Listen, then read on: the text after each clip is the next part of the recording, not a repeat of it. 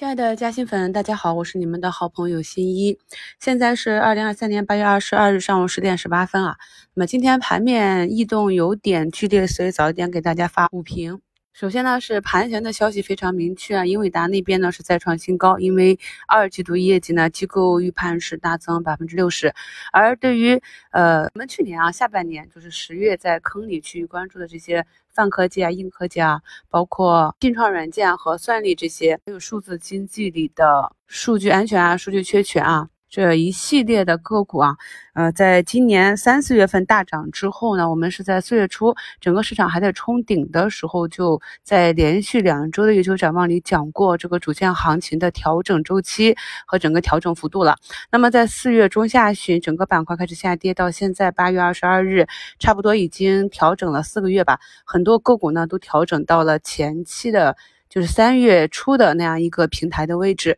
这里呢再有事件的刺激，是有可能形成一个新的震荡平台的。因为整个行情大周期跟大家讲的是比较清晰了，虽然说呢前段时间调的比较猛烈，但是后期还是有机会起二波行情的。市场的指数走得非常的糟啊，今天是三零八八点一八啊，再次走出一个底部啊，那么这个数还挺好的，也是希望能够止跌于此。谁能够带领着指数向上呢？首先是金融证券这块啊，业绩是不存在的，就光靠喊口号这个情绪的话，也许是有一波一波的这样脉冲行情，但是不踏实啊。那下半年呢，伴随着国家数字经济建设呢，是有一些企业，特别是挂靠央企啊，实控人为国家。地方啊，国资委的这些，它是有机会有业绩体现的。我们讲过，主线行情的第二波呢，主要是业绩驱动啊。那可以看到，在这个利好的带动下啊，今天早评特别跟大家讲了那几个 ETF，可以重新关注起来了。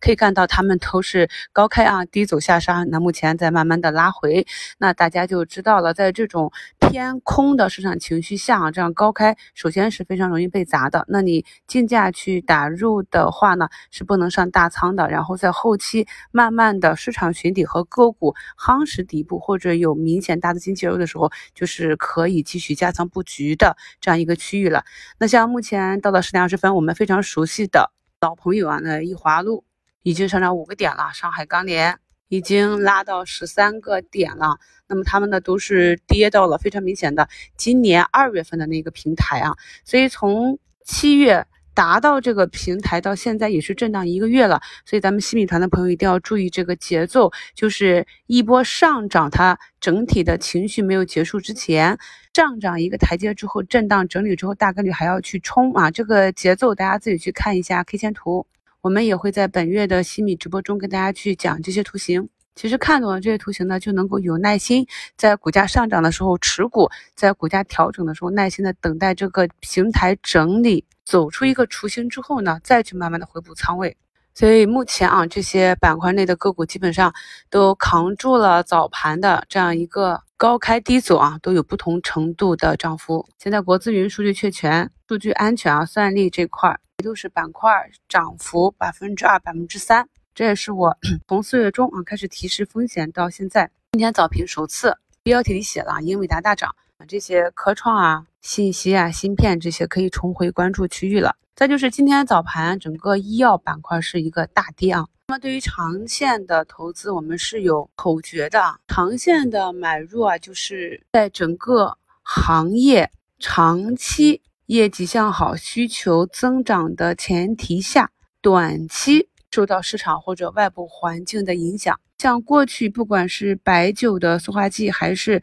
奶粉的三聚氰胺，那个底部磨底的过程是很长的。包括我们去看。当时啊，在二零一八年啊，中兴通讯受到制裁，直接是从三十多啊一路是杀跌至十块出头，十一二块钱啊。那个时候的行情是更恐怖的啊！我当时也是介入了，但是那个时候整个交易心态不够成熟，不够坚定。那个时候的利空啊，波动是更大。大家可以去看一下当时的走势，非常的波折啊。但是你回头去看，从二零一八年其股价十一块多。最高到二零二零年啊，涨至五十五点六。以一个旁观者啊，没有去参与那段市场行情，你会觉得啊，无非是十块、十一、十二买上就行了，放两年有五倍的收益，不香吗？但实际上你回头去看，你十二、十三买入之后，股价呢继续跌到十块，又是百分之二十的一个套。等到股价再涨回到十七八块钱啊，正高兴的时候呢，过两天咣咣咣又给你跌到十三。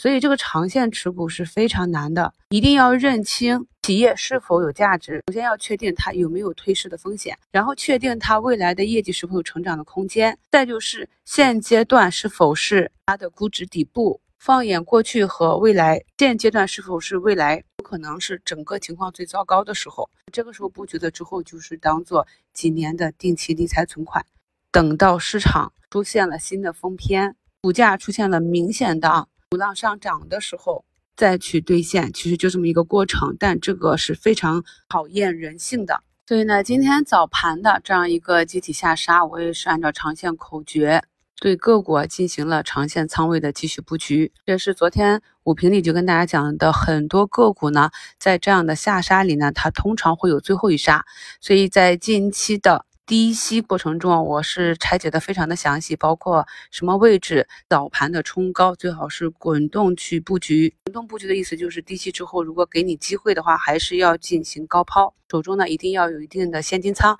这样呢，面临市场尾声这样突发的，由于情绪啊、流动性啊各种原因，通常啊这个下跌尾声的这个加速下跌的到来，我们才能够以稍微舒服一点的方式去应对。说到这个数字经济啊，这三巨头，中国移动目前是上涨了百分之三，电信是上涨了百分之四点九，联通呢是一度上涨到百分之八啊。那么券商今天呢也是有所表现，经过了两天的调整之后，像安硕信息也是踩到十均啊，连续两天的上涨。稍后呢看一下本轮下跌是否能够在金融携手数字经济板块。慢慢的走出止跌企稳的迹象。首先呢，还是要激活市场，要有增量资金盘活市场。今天呢，主要的两个方向，一方面是我们在今年一季度关注的这些数字经济中啊比较优质的个股啊，像中信赛克、宜华路啊、上海钢联、数字正通啊、人民网这些。有不错的表现啊。另一方面是在今天科技股大涨，医药股被深砸啊。目前可以看到很多早盘猛烈下杀的医药股也在慢慢的拉回。在个股还没有走出止跌企稳的右侧底线的时候，此阶段呢还是利用这个下杀啊去滚动降低持仓成本，耐心的跟踪观察的左侧阶段，